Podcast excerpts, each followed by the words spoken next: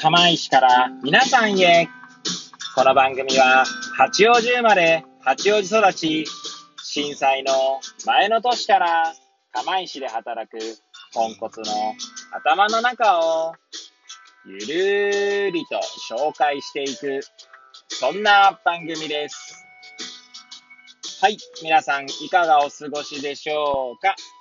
変な髪型をしたポンコツ薬剤師こと町田和俊でございます。というわけでですね、今日も気軽にゆるりとおしゃべりしていきたいと思います。さてさて、今日は何の話をしよっかなーって感じなんですけれども、収録日時はですね、令和3年、えー、5月の10日ですね、月曜日、えー、時刻は18時40分を回ったところでございます。というわけでですね、いつものようにこの時間は帰りのですね、車の中で AirPods をつけて運転しながらお届けしております。はい。で、まあ何を話すか問題 なんですけれども、まあ問題ってね、なんか響きがいいから何を話すか問題って言ってるだけで全く問題視はしていないんですけれども、はい。そうですね。まああの最近ですね、えー、まあ先日、こちらのまラジオトークでも配信したようにですね、今ちょっとね、4年後ぐらいにですね、ちょっと移住することをちょっと今考えて計画しているんですけれども、はい。まあ、第1希望が盛岡で、第2希望が、まあ、東京の八王子ですね。はい。で、まあ、それでですね、今ね、土地を探したりとかね、えー、あとは、なんだ、えー、内覧会とか行ったりとかですね、まあ、そういった形で、まあ今、なんて言うんでしょうね、勉強っていうとちょっと語弊があるのかもしれないですけれども、まあ家づくりのね、ことをいろいろまあ学んでいるところでございます。ということでですね、まあなんて言うんでしょう。その、勉強する中でですね、まあ思う、思うあれこれという形にですね、雑談で、いつも通り雑談でですね、はい、えー語っていきたいと思います。もしよければ最後までお聞きいただければ幸いでございます。はい。でですね、まずまあ、私、まあ一応、ね、森岡、何、まあ森岡が第一希望の理由は、まあ前回、前回じゃねえな、以前にも申し上げました通り、まあ妻のね、まあ仕事のことだったりとか、まああとは、うちのね、息子の、まあ、通院だったりとか、まあ、子供のですね、ああ上の子ね、娘の、まあ、進学というか教育面ということを考えると、まあ、盛岡かなという選択肢になりましたね。第一希望がね。まあ、どうしても盛岡無理だって場合には、まあ、第二希望として東京の八王子になるんですけど、もちろんね、上の子のこと考えると、八王子というかね、東京なのでね、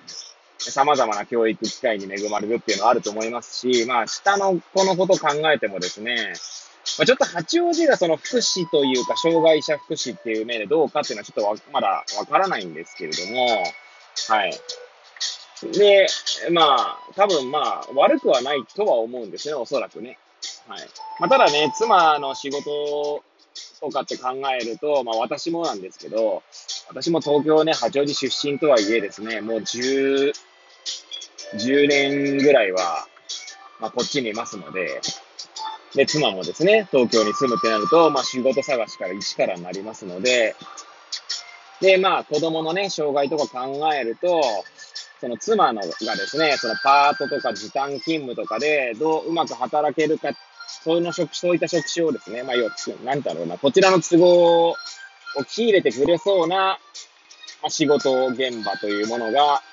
を探さなきゃいけなくなるので、まあ、そうする、そういう意味ではですね、まあ、今妻はですね、もう何年ですかね、20年近く働いている会社にまだ所属しておりますので、はい。まあそういった融通が効きやすいっていうメリットはあるのかなとは思いますよね。はい。まあもちろんこちらのね、あの、私にとっての義理の母もいますので、まあ自分の親はね、八王子ですけれども、まあいろいろ悩むところではあるんですけど、まあ盛岡。あとはね、私自身もですね、盛岡にはいっぱい知り合いがいるので、そうですね、多分八王子と、八王子にはもう10年ぐらい帰っていない、帰っていないというか、まあ帰ってもですね、まあ家族と会うぐらいなもんですから、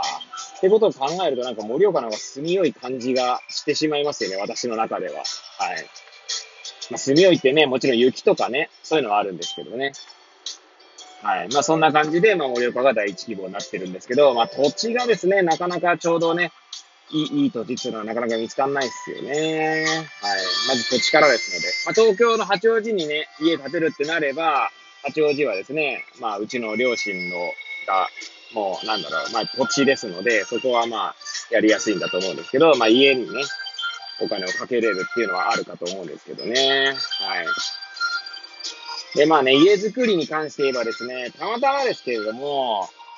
内覧会1回しか行ってないんですが、まあ、たまたまそこがですね、一条工務店っていうところだったんですね。まあ、そこの内覧会に行ったんですけど、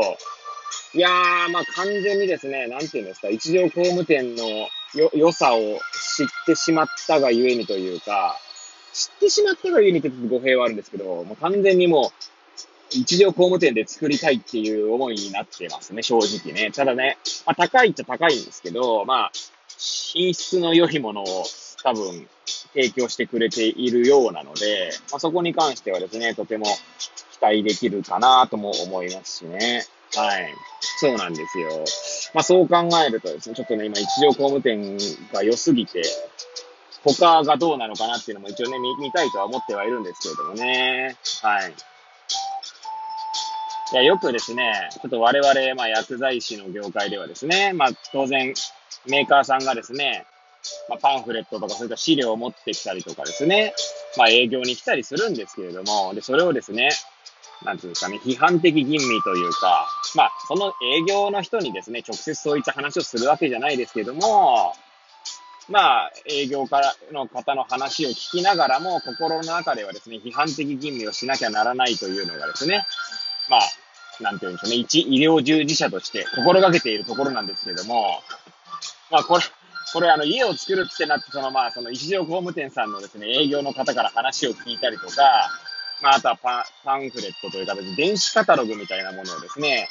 まあちょっと借りてですね、いろいろ見てるんですけど、もう完全にですね、批判的吟味どころかですね、もう頭の中がもう一条工務店の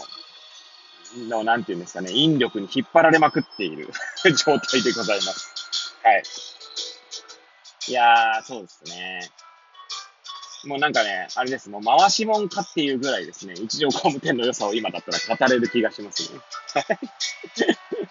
はい。まあそんな感じでですね、まあまずその前にね、まず土地なんですけどもね。はい。まあ盛岡もですね、実は結構広いんですよ。はい。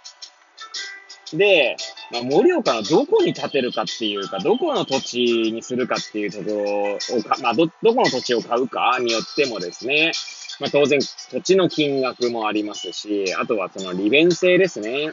はい。まあ、うちの息子はですね、盛岡市の南に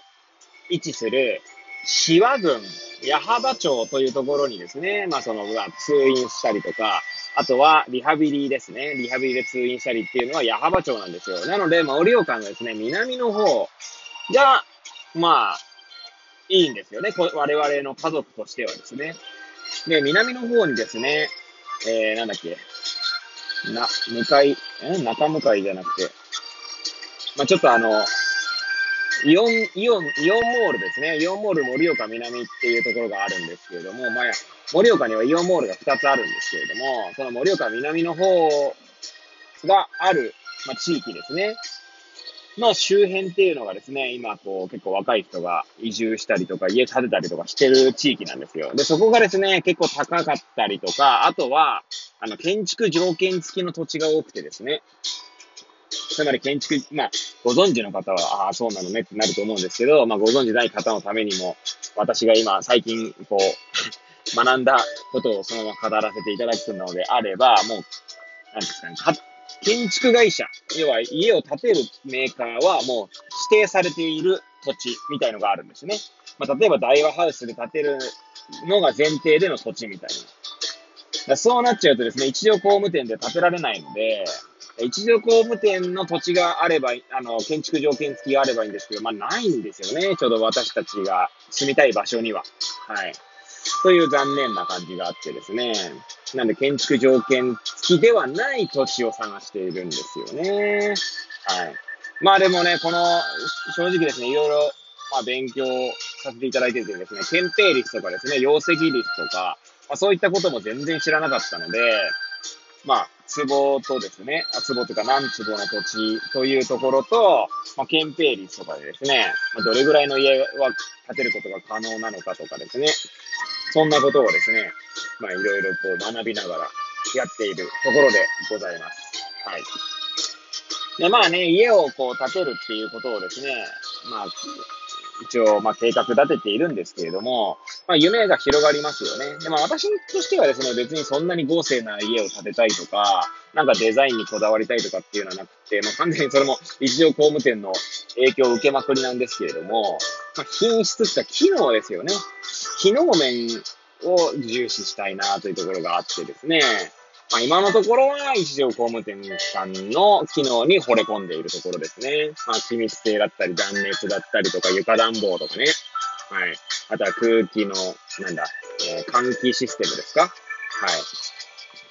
まあ、そういったことからですね、今のところはそこで建てたいなという思いが、まあもう強くなっておりますね。はい。という感じでですね、まあちょっと最近学んだことだったり、えー、を、まあつらつらとまあ以前にもね、話したことも入ってるかもしれないんですけれども、語ってまいりました。はい。えー、いつものようにグダグダな話でもですね、最後までお聞きいただいた皆さんには感謝申し上げます。はい。とても、あ、いつもだね、ありがとうございます。はい。というわけでですね、これを聞いていただいた皆さんが、より良い一日を過ごせますようにとお祈りさせていただいて、今日の放送を終了したいと思います。それでは皆さん、また明日お会いしましょう。さようなら